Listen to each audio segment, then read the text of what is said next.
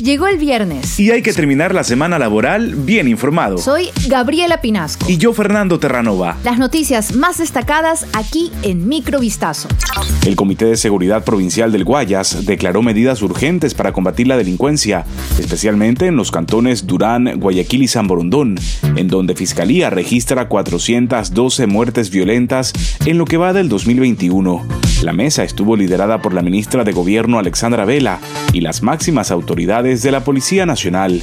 A partir de la próxima semana se constituirá un grupo de tarea conjunta con la Policía, las Fuerzas Armadas y Fiscalía para realizar operativos e intervenciones en contra de la delincuencia en los 257 sectores focalizados en la provincia del Guayas. De igual forma, se establecerán otros grupos de tarea conjunta, uno entre la policía y Fuerza Naval para controlar 14 puntos fluviales. El grupo de tareas entre la policía, Fuerzas Armadas y la aduana vigilarán los puertos de la provincia. Y finalmente, otro grupo conjunto con la CTE, la ATM y el municipio de Guayaquil se encargará de manejar el control sobre vehículos y motocicletas.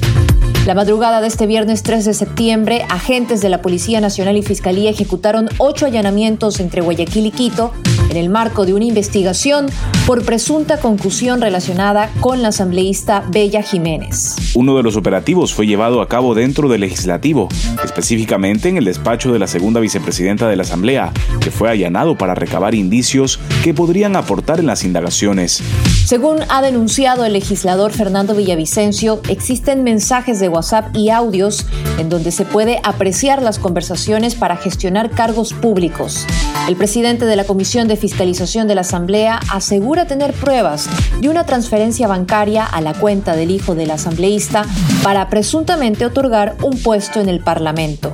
Las medallistas olímpicas de Tokio, Neisy Gómez y Tamara Salazar, optaron por retirarse de una reunión que estaba prevista sea presidida por la titular de la Asamblea, Guadalupe Llori. Mientras esperaban a que comience la cita, las deportistas se enteraron justo en ese momento de que ellas irían a presentar un nuevo proyecto de ley relacionado al deporte, asunto que nadie les había informado. En la invitación al evento se menciona la entrega del proyecto de ley de igualdad de oportunidades para los deportistas de alto rendimiento por parte de Glorias del Deporte Ecuatoriano y de las medallistas olímpicas. Al respecto, el representante del colectivo Glorias del Deporte, Cristian Sánchez, enfatizó que las medallistas desconocían totalmente el contenido del proyecto de ley.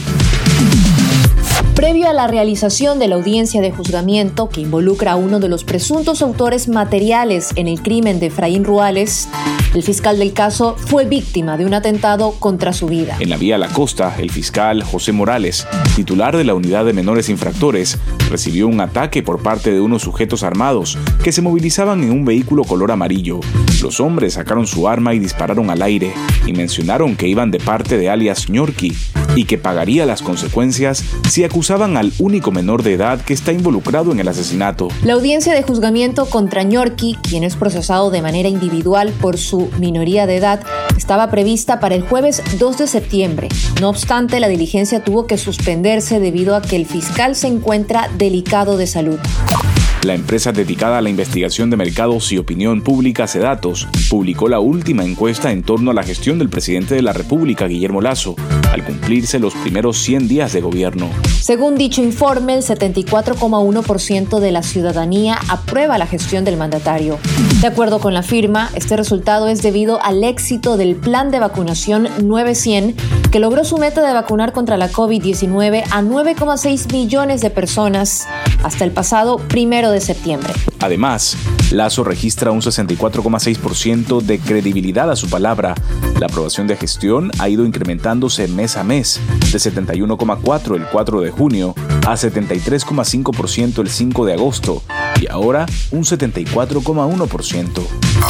La Corte Constitucional de Colombia declaró este jueves inconstitucional a la reforma que reglamentaba la cadena perpetua para los violadores de niños, que en un comienzo fue bien recibida por algunos sectores de la sociedad debido al constante número de casos denunciados. La determinación fue adoptada por la sala plena de la Corte Constitucional, con una votación de 6 contra 3.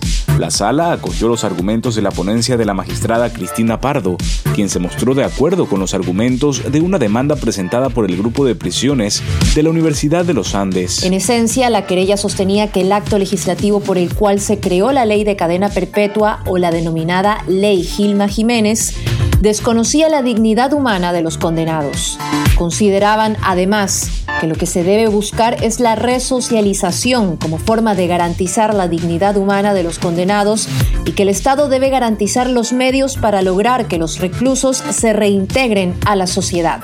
Entre los argumentos que tuvo la Corte para tumbar la condena perpetua para los violadores de niños está que se sustituyó la Constitución y se violó el principio de no regresividad en derechos humanos. Esto fue Microvistazo. Sigan pendientes a vistazo.com y a nuestras redes sociales.